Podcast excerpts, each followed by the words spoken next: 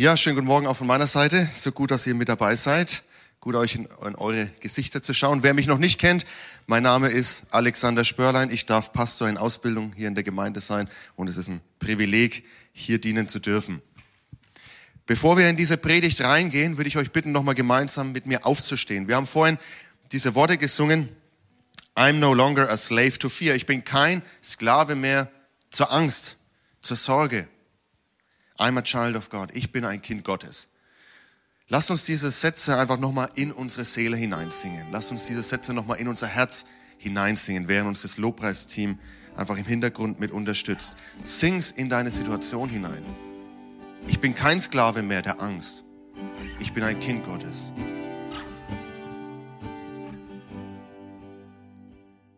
Josua und Kaleb hatten begriffen, als sie in der Wüste waren und vor dem Einzug standen in das verheißene Land, das was Jesus ihnen versprochen hatte. Sie hatten verstanden, anders als die anderen zehn Kundschafter, die auch mit in das verheißene Land gegangen sind, um zu sehen, wie es dort aussieht, was dort auf das Volk Israel wartet. Sie haben alle dasselbe gesehen, aber nur Josua und Kaleb hatten verstanden, dass Gott sie wirklich aus der Sklaverei befreit hatte und nicht nur äußerlich herausgeführt, sondern auch innerlich. Sie wussten, sie sind Kinder Gottes.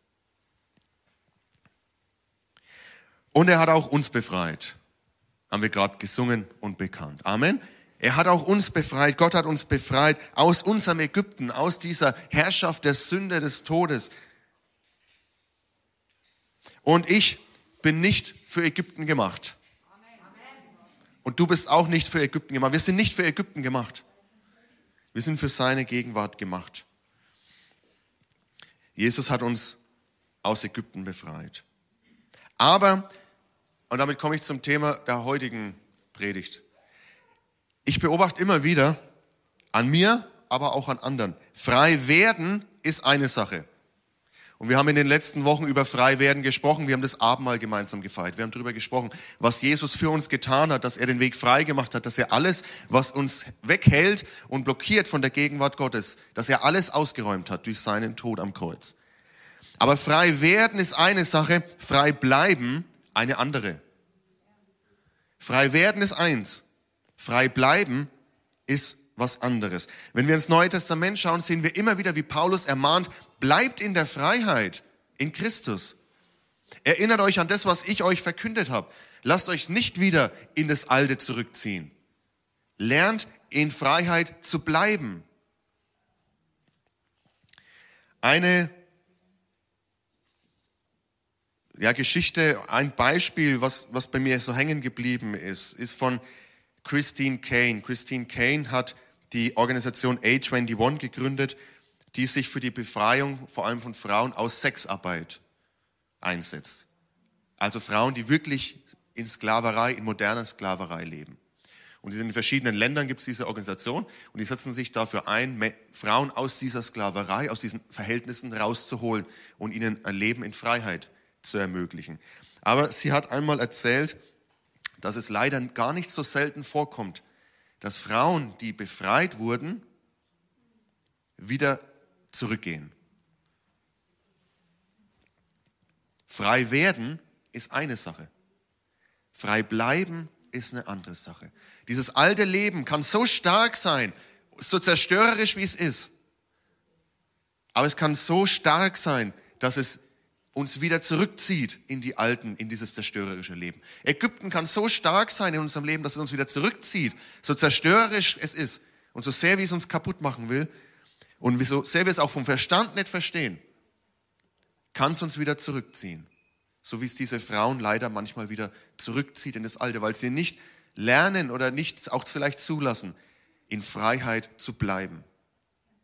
Und bevor wir jetzt sagen, naja, wie kann man das tun? Wie kann man sowas machen? Wenn ich da mal raus bin, gehe ich doch da nicht wieder zurück, bevor wir über die anderen urteilen. Wie ist es denn bei uns? Wie schnell passiert dass wir unsere Zeit mit Gott schleifen lassen, dass wir die Gemeinde meiden, dass wir nicht mehr zum Gottesdienst kommen, dass wir es ein bisschen ruhiger angehen lassen. Ne? Einmal reicht ja auch im Monat oder zweimal im Jahr. Dass wir das Bibellesen schleifen lassen, die, einfach die, die Gemeinschaft mit Gott, sein Wort in unser Leben nicht mehr regelmäßig hineinsprechen lassen. Dass wir das Gebet nicht suchen. Und langsam Schritt für Schritt, ohne dass wir es vielleicht gleich merken, kommen Kompromisse in unser Leben. findet Sünde wieder Raum und oh, ehe wir uns versehen, stehen wir mit einem Fuß wieder in Ägypten drin. Also bevor wir uns über andere da ärgern oder uns fragen, ja, wie kann man so dumm sein, das zu tun, sollten wir auf uns schauen. Wie dumm sind wir manchmal, unseren Fuß wieder in Ägypten reinzusetzen, weil wir zu unvorsichtig sind, um in Freiheit zu bleiben. Erlöst zu werden ist eine Sache, täglich erlöst zu leben eine andere. Ein neues Leben in Christus geschenkt zu bekommen, und das haben wir, wenn wir uns für ihn entscheiden. Die Bibel sagt, wir haben ein neues Leben. Aber es geschenkt zu bekommen ist eine Sache, täglich neu zu leben ist eine andere Sache. Für einen Alkoholiker ist es eine Sache zu sagen, ab jetzt rühre ich nichts mehr an. Aber es ist eine ganz andere Sache, jeden Tag zu entscheiden, ich rühre heute nichts an und am nächsten Tag, ich rühre heute nichts an und am nächsten Tag, ich rühre heute nichts an. Ja, für jemanden, der raucht, abhängig ist, für jemanden, der pornografiesüchtig ist, fresssüchtig ist, streitsüchtig, habsüchtig. Es ist eine Sache zu sagen, ab heute ist alles anders. Es ist eine andere Sache zu sagen, jeden Tag entscheide ich mich, anders zu leben. Aber wie ist es mit Sorge? Wir sagen, Gott ist unser Versorger, werft alle Sorgen auf ihn. Ich kann heute sagen, jawohl, ich will nie mehr Sorge in meinem Herz groß werden lassen. Aber was ist morgen? Was ist übermorgen? Was ist, wenn die finanziellen Schwierigkeiten kommen? Muss ich mich immer wieder neu entscheiden? Nein, ich werfe meine Sorge auf ihn. Was ist mit Verdammnis? Es ist eine Sache, Verdammnis einmal abzulegen. Es ist die andere Sache, jeden Tag Verdammnis abzulegen und abzuwehren. Zu sagen, nein, ich bin ein Kind Gottes, ich bin geliebt. Selbstzweifel, Minderwert, sich vergleichen mit anderen, Unvergebenheit, Stolz. Ja, sind Dinge, die uns wieder zurückziehen wollen. Das ist Ägypten. Das sollte zu unserem alten Leben gehören. Aber ehe wir uns versehen, wenn wir nicht aufpassen, werden wir schnell wieder zurückgezogen in dieses Ägypten. Manchmal schauen Leute oder oft leider schauen Leute auf Kirche, auf unsere oder auf andere Kirchen und sagen, naja, ihr haltet euch für was Besseres, ja, ihr habt so einen hohen Anspruch und seid doch genauso schlecht wie jeder andere auch. Zum Teil sogar schlimmer als in der Welt. Zum einen muss ich dazu sagen, Christen haben überhaupt keinen Grund von sich besser zu denken. Christsein bedeutet, dass ich weiß, dass ich nicht gut bin. Christsein bedeutet, dass ich weiß, dass ich vor Gott nicht bestehen kann, aber dass ich weiß, dass ich aufgrund von Jesu Gnade und Gottes Gnade vor ihn treten darf. Das ist Christsein, aber wir haben keinen Grund von uns besser zu denken oder höher zu denken. Und wisst ihr was, wenn Leute das sagen und auf uns zeigen oder auf Kirche allgemein zeigen, ich meine, wir sehen es ja auch in den Nachrichten, leider oft genug, was in Kirchen passieren kann, dann haben sie recht. Sie haben viel zu oft recht. Und warum? Weil wir uns nicht täglich entscheiden als Christen, dieses neue Leben in Christus anzuziehen, um dann über unser fleischliches Leben, und die Bibel spricht von Fleisch, ja, wenn wir sagen Ägypten, die Bibel im Neuen Testament nennt es Fleisch, also die fleischliche Natur, das, was unter der Herrschaft der Sünde eigentlich ist, weil wir unser neues Leben in Christus viel zu selten anziehen, um dann über dieses fleischliche und dann über das fleischliche Leben auch noch einen frommen Deckmantel anziehen. Und dann muss ich sagen, ja, Sie haben recht. Wenn wir uns Christen, als Christen, wenn wir uns gehen lassen, wenn wir es einfach so laufen lassen, dann passiert eins ganz automatisch. Ägypten, unser altes Leben, gewinnt mehr und mehr Raum. Ich weiß nicht, beobachtet das mal in euch. Wenn wir es einfach so laufen lassen, das Leben, dann wird sich das Alte immer mehr wieder ja, einschleichen.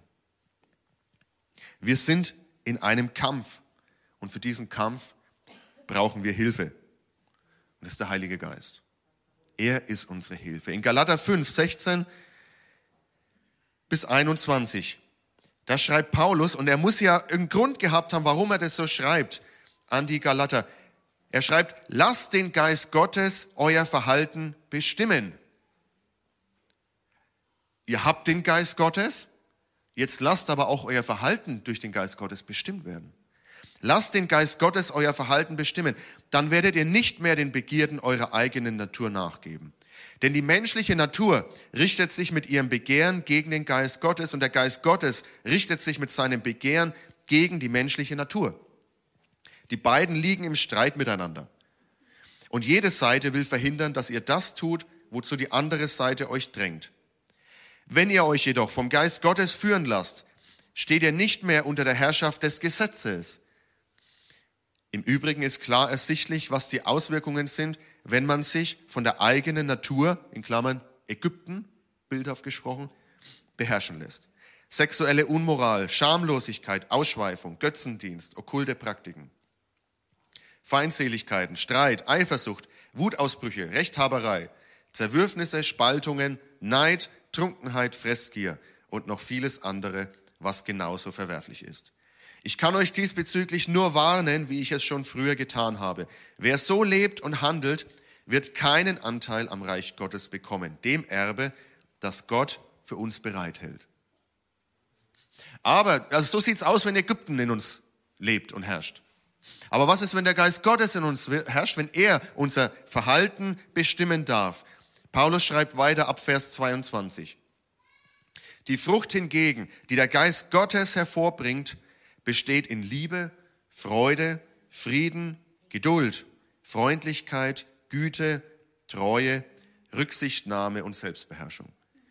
Gegen solches Verhalten hat kein Gesetz etwas einzuwenden. Nun, wer zu Christus gehört, hat seine eigene Natur mit ihren Leidenschaften und Begierden gekreuzigt.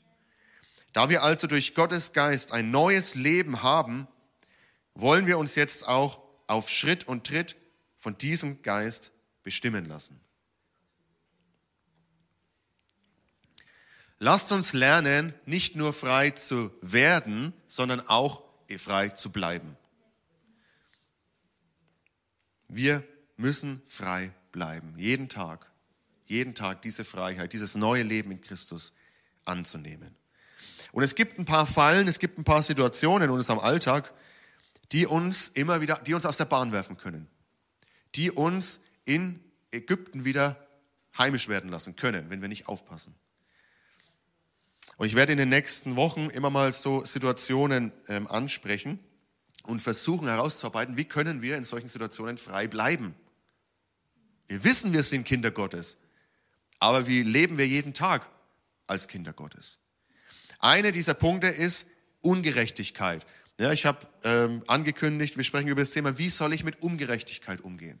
Wie kann ich mit Ungerechtigkeit in meinem Leben umgehen? Wie kann ich frei bleiben? Wie kann ich lernen, in Freiheit zu leben, wenn ich ungerecht behandelt werde, wenn mir Unrecht geschieht? Und ich glaube, jeder hier im Raum hat entweder schon Unrecht erlebt oder auch anderen Unrecht zugefügt. Sicherlich habe ich auch anderen Unrecht getan. Wie also mit Ungerechtigkeit umgehen? Hier schauen wir mal in 1. Petrusbrief. 1. Petrus Kapitel 2, die Verse 18 bis 25.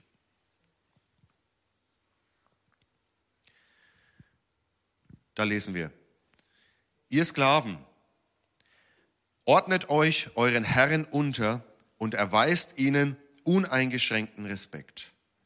Nicht nur den Guten und Freundlichen, sondern auch denen, die sich niederträchtig verhalten. Es verdient nämlich Anerkennung, wenn jemand, der zu Unrecht leidet, sein Leiden geduldig erträgt, weil er entschlossen ist, Gott treu zu bleiben. Oder hättet ihr irgendeinen Grund, stolz zu sein, wenn ihr wegen einer Verfehlung bestraft werdet und die Schläge standhaft ertragt, aber wenn ihr leiden müsst, obwohl ihr Gutes tut und dann standhaft bleibt, das findet Gottes Anerkennung. Denn dazu hat er euch berufen. Auch Christus hat ja für euch gelitten und hat euch damit ein Beispiel hinterlassen. Tretet in seine Fußstapfen und folgt ihm auf dem Weg, den er euch vorangegangen ist. Er, der keine Sünde beging und über dessen Lippen nie ein unwahres Wort kam. Er, der nicht mit Beschimpfungen reagierte, als er beschimpft wurde, und nicht mit Vergeltung drohte, als er leiden musste, sondern seine Sache dem übergab, der ein gerechter Richter ist. Er, der unsere Sünden an seinem eigenen Leib ans Kreuz hinaufgetragen hat, sodass wir jetzt den Sünden gegenüber gestorben sind und für das leben können, was vor Gott richtig ist. Ja, durch seine Wunden seid ihr geheilt. Ihr wart umhergeirrt wie Schafe, die sich verlaufen haben. Doch jetzt seid ihr zu dem zurückgekehrt, der als euer Hirte und Beschützer über euch wacht. Soweit mal diese Stelle, ein paar mehr Verse heute, die wir uns anschauen wollen. Was ist hier los? Was ist der Kontext dieser Stelle im ersten Petrusbrief? Petrus, den wir ja aus den Evangelien gut kennen, der eine wechselhafte Entwicklung, würde ich mal sagen, durchmacht. Ja, einerseits vorne dabei, Anführer, immer große Sprüche, dann Totalversagen, verleugnet Jesus, wird durch Jesus aber wieder eingesetzt, bekommt eine besondere Rolle auch in der frühen Kirche. Dieser Petrus schreibt an Christen in Kleinasien, also heutige Türkei, die Gegend. Und er schreibt ihnen, um ihnen Mut zu machen. Am Anfang, nee, am Ende seines Briefes schreibt er, warum er ihnen schreibt. Er sagt, ich wollte euch Mut machen und euch bezeugen, dass gerade in dem, was ihr durchmacht, die wahre Gnade Gottes am Werk ist. Haltet an dieser Gnade fest. Petrus hätte gut in unsere Mutmachergruppe gepasst. Bei Ingrid, ja? Er will euch, ich wollte euch Mut machen, sagt er. Er will die Geschwister in Kleinasien bestärken, auch in Zeiten von Verfolgung und Bedrängnis, die himmlische Heimat im Blick zu behalten, das Wesentliche im Blick zu behalten, an der Gewissheit des Glaubens festzuhalten und ihrem Herrn Jesus Christus treu zu bleiben. Trotz allen ungerechten Leids, was sie erlebt haben und durchgemacht haben. Und hier spricht er in dieser Stelle eine besondere Gruppe an in Kleinasien, nämlich die Sklaven. Ihr Sklaven, spricht er sie an. Sklaverei war in der antiken Welt vollkommen normal. Vor allem unterworfene Völker hat man gern zu Sklaven mitgenommen oder als Sklaven mitgenommen. Es wurde sogar als göttliches Recht angesehen. Ich darf ja über andere herrschen, wenn ich sie besiegt habe. Das ist mein Recht. Sklaverei war ein zentraler Faktor des sozialen und ökonomischen Lebens. Ohne Sklaverei wär, hätte das ganze System nicht funktioniert. Sklaven haben im Haushalt gearbeitet, in der Landwirtschaft, in Minen, beim Militär, in Werkstätten, auf Baustellen. Ja, für manche, gut, die im Haushalt gearbeitet haben, war es vielleicht etwas, etwas leichter, angenehmer. Für die, die zum Beispiel in Minen gearbeitet haben, war es oft ein kurzes Leben. Der Alltag war hart, von Ausbeutung, Isolation, Diskriminierung geprägt. Wir sehen dann, dass auch in christlichen Gemeinden auf einmal Sklaven und Herren zusammen sind. Unter einem Dach. Und jetzt herausfinden müssen, wie gehen wir damit um?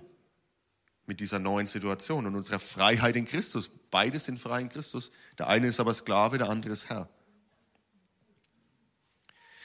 Die häufigere Kombination war sicher, dass Sklaven zum Glauben an Jesus kamen, aber unter heidnischen Herren dienen mussten.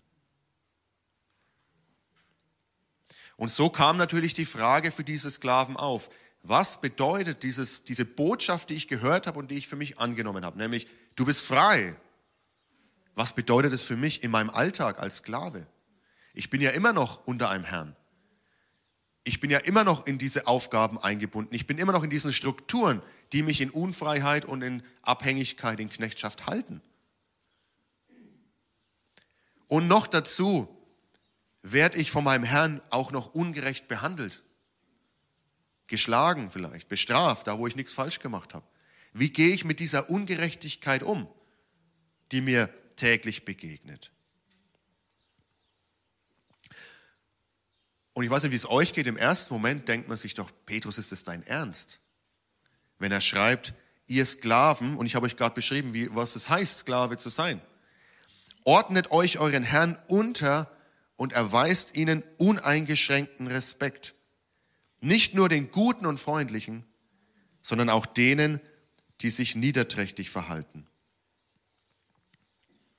Die Sklaven zur damaligen Zeit, die konnten nicht einfach aus dieser Situation raus.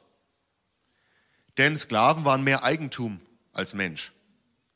Der Herr hatte Verfügungsgewalt über sie. Und er konnte sie auch in der Regel ohne irgendwelche Konsequenzen, Strafen befürchten zu müssen, umbringen, töten. Das heißt, selbst wenn sie sich aufgelehnt hätten und hätten gesagt, ich bin jetzt aber frei in Christus, ich tue gar nichts mehr für dich, dann hätte das wahrscheinlich das Ende ihres Lebens bedeutet. So einfach war das. Es gab kein einfaches Entfliehen, Entkommen aus dieser Situation.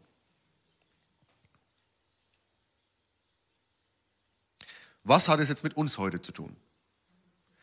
Ja, was hat dieser Text, was kann dieser Text uns heute noch sagen? Wir reden die ganze Zeit davon, wir sind keine Sklaven. Jetzt komme ich hier an und spreche von Sklaven schon wieder. Ja, I'm no longer slave. Wir sind keine Sklaven mehr der Furcht. Aber auch wir befinden uns in unserem Alltag in Abhängigkeitsverhältnissen. Ganz verschiedener Art. Ich sage mal, das Typische ist wahrscheinlich Chef-Angestellter, Vorgesetzter, Mitarbeiter. Wir sind in verschiedenen Situationen in unserem Alltag, wo es auch Machtgefälle gibt, wo jemand Macht über uns hat, wo wir anderen auch manchmal ausgeliefert sind. Und ja, wir haben heutzutage andere Möglichkeiten. Ja, wir haben die Möglichkeit, unseren Job zu kündigen, aber nicht jeder kann sofort aus seinem Job raus. Wir haben die Möglichkeit, Rechte einzufordern. Es gibt Betriebsrat und so weiter. Ja, alles, was die Sklaven damals nicht hatten. Aber trotzdem sind wir manchmal in ungerechten Situationen. Trotzdem erleben wir Unrecht. Also Chefangestellter wäre so ein Abhängigkeitsverhältnis, wo, Macht, wo ein Machtgefälle, Machtunterschied da ist. Staat, Bürger. Gläubiger, Schuldner. Bank, ja, Bank und Schuldner zum Beispiel. Lehrer, Schüler. Ausbilder, Auszubildender. Wie viele Auszubildende klagen in ihrer Ausbildung über das Unrecht, was ihnen passiert, wie sie behandelt werden? Und es ist eben nicht so einfach, von heute auf morgen zu kündigen und zu sagen, okay, ich komme nicht mehr. Viele sind angewiesen auf diesen Job. Offizier, Soldat und so weiter und so fort. Also wir könnten viele solche Abhängigkeitsverhältnisse auch in unserem Alltag heute noch identifizieren. Das heißt, so fern von dem sind wir doch nicht. Wir haben zwar einige Benefits im Gegensatz zu damals, zu den Sklaven, aber trotzdem erleben wir oft Unrecht, aus dem wir nicht sofort entfliehen können, aus dem wir nicht sofort raus können. Und ich glaube, Paulus will uns Folgendes zeigen. Wir sprechen ja über dieses große Thema, frei werden, frei bleiben. Wie bleibe ich frei, wenn ich Unrecht erfahre? Wie sorge ich dafür, dass ich trotzdem ein Leben in Freiheit in Christus leben kann? Ich glaube, Paulus zeigt uns, so wie er diesen Sklaven damals gezeigt hat, wir sind frei in Christus, aber erst unsere Reaktion auf Ungerechtigkeit zeigt, ob wir auch frei bleiben werden. Wie gehen wir mit dem Unrecht, was uns passiert, um? Was ist unsere Reaktion als Menschen, die Jesus Christus nachfolgen? Wir können uns entscheiden, Ungerechtigkeit mit Ungerechtigkeit zu begegnen, Sünde mit Sünde, Hass mit Hass ja, und rational wir es sogar nachvollziehen. Also wenn dir jemand krumm kommt, dann kommst du ihm auch krumm, ist doch klar. Aber die Frage ist, ist das wirklich der Kurs, der uns frei in Christus hält? Ist das, sind das Lebensentscheidungen, die uns frei bleiben lassen in Christus? Also wie oft hast du dir schon gedacht, in der Arbeit, ja, wenn dir ein Vorgesetzter oder dein Chef eben blöd kam, dem zeige ich's. Ich rühre hier keinen Finger mehr. Ne? Ich mache kein Deut mehr, als ich unbedingt muss. Aber lass mich euch herausfordern, ist das die Reaktion eines Menschen, der frei ist in Christus? Ich glaube, das ist eine Illusion, dass wir durch diese Art von Reaktion wirklich unsere Freiheit behalten können und beweisen können. Denn wie ich es vorhin schon beschrieben habe, ehe wir uns versehen, da wo wir Ungerechtigkeit mit Ungerechtigkeit begegnen, da fallen wir ja selber in Sünde. Und da wo wir selber wieder Sünde in unserem Leben zulassen, sind wir ruckzuck wieder mit einem Fuß in Ägypten. Versteht ihr, wie schnell das gehen kann? Ich sage nicht, dass ich nicht verstehe, dass man sich ärgert über die Ungerechtigkeit. Und ja, ich sage auch nicht, dass wir als Christen immer nur runterschlucken müssen und müssen uns alles gefallen lassen. Das meine ich nicht. Wir haben in unserem Staat Möglichkeiten, die die Sklaven niemals zu träumen gewagt hätten, auch gegen Ungerechtigkeit vorzugehen. Und das können wir ja auch nutzen. Also darum geht es mir nicht. Aber was ist, wenn, wenn ich trotzdem Ungerechtigkeit erlebe und dem nicht entfliehen kann? Wie bleibe ich trotzdem frei in Christus? Und ich will uns mal vier Punkte mitgeben. Ich weiß nicht, wie es dir geht. Vielleicht hast du auch Situationen vor Augen. Vielleicht bist du gerade in so einer Situation, wo du Unrecht erlebst. Ungerechtfertigterweise. Denn Paulus spricht hier auch deutlich davon, wenn ihr Unrecht erleidet oder wenn ihr Strafe bekommt für das, was ihr falsch getan habt, davon spricht er nicht. Er sagt, ja, wer was falsch tut, also wer zum Beispiel Gesetze bricht und dafür eine Strafe bekommt, ja, der hat es ja verdient. Aber was ist mit dem ungerechtfertigten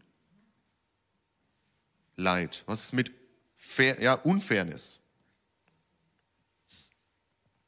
Wie können wir lernen, nicht nur frei geworden zu sein, sondern wie können wir auch frei bleiben?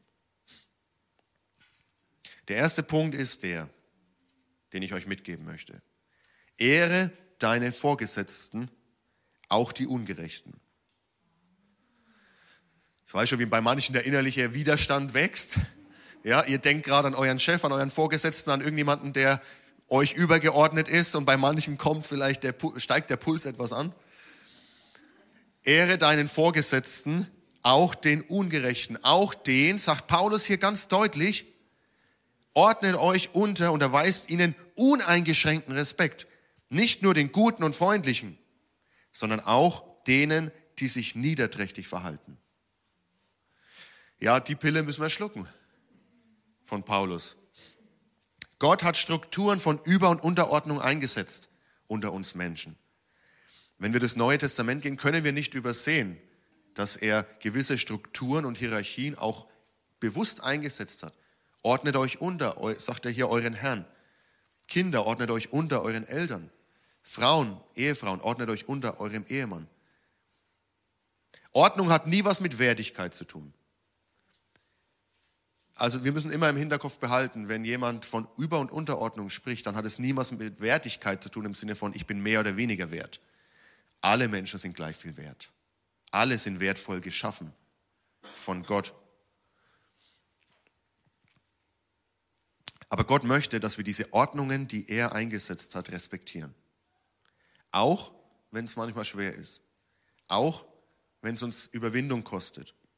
Auch wenn wir am liebsten dem Chef sonst was für eine WhatsApp schicken würden. Übrigens, kleiner Tipp, niemals WhatsApp mit sowas verschicken. Ja, also was einmal rausgeschickt ist, ist schwer wieder einzufangen. Ehre deine Vorgesetzten, auch die Ungerechten. Wenn dir dein Chef krumm kommt, wenn er irgendwas tut, ja, was wirklich ungerecht ist, was du als bös empfindest, wo er dich, ja, weiß nicht, also was, man hört ja alles Mögliche auch von Auszubildenden, wo Chefs einfach unfreundlich sind, wo sie böse sind, wo sie beleidigen. Dann entscheide dich, ein freier Mensch in Christus zu bleiben und nicht Unrecht mit Unrecht zu begegnen, indem du ihn zurückbeleidigst, sondern entscheide dich, ihn zu ehren, auch wenn es weh tut. Entscheide dich, gut über deinen Chef zu sprechen, auch wenn er dir Unrecht tut. Entscheide dich, ihm vielleicht auch mal gutes Feedback zu geben, zu sagen, okay, ich weiß, vielleicht haben Sie einen harten Tag heute oder danke für das, was Sie für uns Mitarbeiter tun. Ich weiß nicht, ja. Aber ehre deinen Vorgesetzten, auch wenn er ungerecht ist.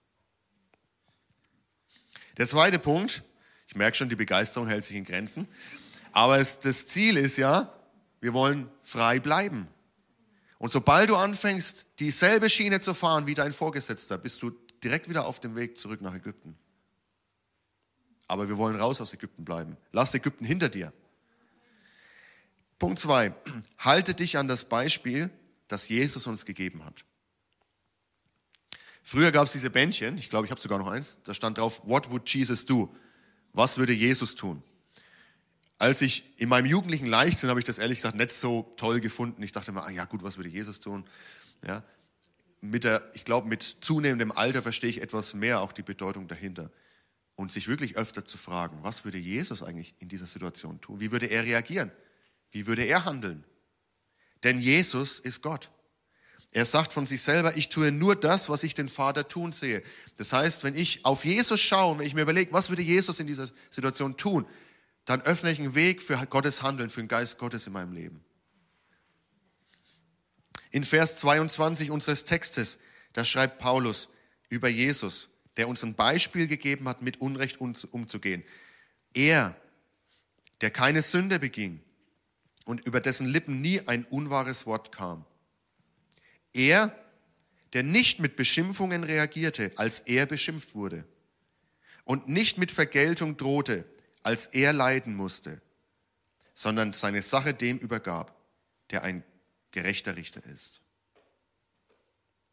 Jesus als Sohn Gottes, als wahrer König auf dem Thron, wurde beleidigt, verspottet, gegeißelt und ans Kreuz genagelt.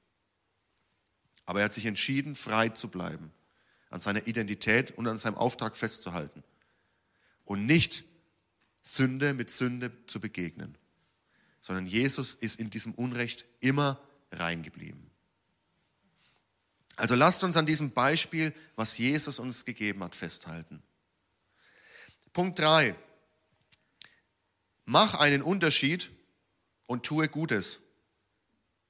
Mach einen Unterschied und tue Gutes. Ja, Paulus sagt, wenn ihr was falsch macht und dafür bestraft werdet, ja gut, das ist kein Wunder. Wenn ihr alles richtig macht und Gutes tut und dafür bestraft werdet, das ist Gnade. Gottes gnädiger Blick ist auf dir. Gottes Gnade ist mit dir. Lasst uns entscheiden, auch da, wo uns Unrecht begegnet, da, wo wir ungerecht behandelt werden, wo wir böse behandelt werden, einen Unterschied zu machen, indem wir nicht Gleiches mit Gleichem vergelten, sondern indem wir sagen, auch da, wo mir Böses widerfährt, tue ich Gutes. Das ist herausfordernd, keine Frage. Deswegen brauchen wir den Heiligen Geist. Aus eigener Kraft werden wir das nicht hinkriegen. Wir brauchen den Heiligen Geist, wie wir es vorhin gelesen haben, der unser Verhalten bestimmt. Tag für Tag. Nicht einmal die Woche von 10 bis 11 sonntags. Tag für Tag brauchen wir seine Kraft, sein Wirken in uns. Wenn die anderen Kollegen über den Chef lästern, Sprich Gutes über ihn aus. Wenn die anderen sagen, ja, das und das kann man alles mitnehmen, das ist hier frei zur Verfügung, das kann ich auch daheim gut gebrauchen, dann mach einen Unterschied. Egal, wie der Chef dich behandelt. Lass keine Bitterkeit in deinem Herzen wurzeln, dem Chef gegenüber oder deinem Vorgesetzten gegenüber. Und Jetzt setze ich dem Ganzen noch die Krone auf. Selbst da, wo dir Ungerechtigkeit begegnet, gib dein Bestes. Jetzt sagt ihr vielleicht, das ist ja doch ein bisschen zu viel verlangt, aber in Kolosser 3, Vers 22 bis 23, da schreibt Paulus, und hört mal gut zu, ihr Sklaven, er spricht wieder die Sklaven an, gehorcht in allem euren irdischen Herrn. Tut es nicht nur, wenn sie euch beobachten als ginge es darum, Menschen zu gefallen. Gehorcht ihnen vielmehr mit aufrichtigem Herzen und aus Ehrfurcht vor dem Herrn. Worin auch immer eure Arbeit besteht, tut sie mit ganzer Hingabe, denn letztlich dient ihr nicht Menschen, sondern dem Herrn. Autsch. Ich würde es ja wegnehmen, wenn es nicht da stünde. Ja? Paulus sagt uns, Du dienst nicht zuerst deinem Chef, du dienst nicht zuerst dem Staat, du dienst nicht zuerst deinem Lehrer oder wer auch immer dir vorgesetzt ist oder in welchen Verhältnissen, Abhängigkeitsverhältnissen du im Moment da stehst, sondern du dienst in erster Linie Gott. Und diene Gott mit allem, was auch immer deine Arbeit ist, was auch immer deine Aufgabe gerade ist. Tu sie mit ganzer Hingabe, schreibt Paulus. An Sklaven. Wie viel mehr gilt es für uns heute dann? die wir doch in besserer Situation sind als die Sklaven zur damaligen Zeit. Ist zu hart heute, zu herausfordernd? Also, wie gesagt, die Begeisterungs-Amen-Rufe äh, sind etwas verklungen. Nichtsdestotrotz, wir wollen ja lernen, in Freiheit zu bleiben. Das kann auch manchmal äh, hart sein. Aber lieber frei leben, als wieder nach Ägypten zurückzugehen, oder? Also, da ist es doch. Ja? Und der vierte Punkt, den ich euch noch mitgeben möchte, den ich aus diesem ähm, Text herauslese, ist der, egal was dir passiert, egal was Menschen dir antun, bleib Gott treu. Bleib Gott treu.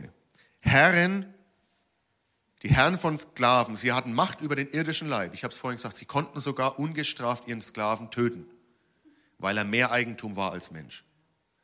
Aber nur einer hat Macht über dein ewiges Leben. Das ist der gute Hirte. Nur einer hat Macht über dein ewiges Leben. Das ist Jesus selber. Psalm 23, ja. Der Herr ist mein Hirte. Wenn ich auch wandle durchs finstere Tal, fürchte ich mich nicht, denn du bist bei mir. Unser guter Hirte ist da in guten und in schlechten Zeiten, in Recht und Unrecht. Er ist da. Lasst uns an diesem guten Hirten festhalten. Lasst uns an ihm dranbleiben. Das Schlimmste, was uns passieren könnte, ist, dass wir durch menschliches Unrecht von Gott getrennt werden, uns aus unserem Glauben reißen lassen, uns unseren Glauben so erschüttern lassen, dass wir sogar noch unser ewiges Heil aufs Spiel setzen. Lasst uns an Gott festhalten, auch im Unrecht. Also, was waren die vier Punkte? Falls ihr mitschreibt und daheim nochmal drüber nachdenken wollt.